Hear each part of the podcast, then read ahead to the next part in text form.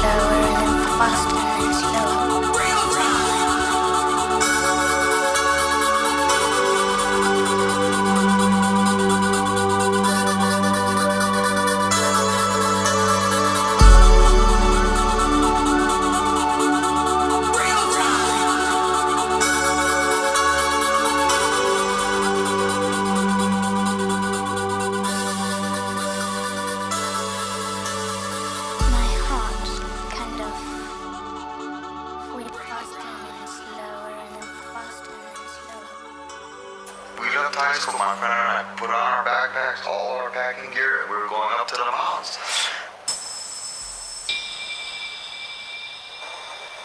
stayed.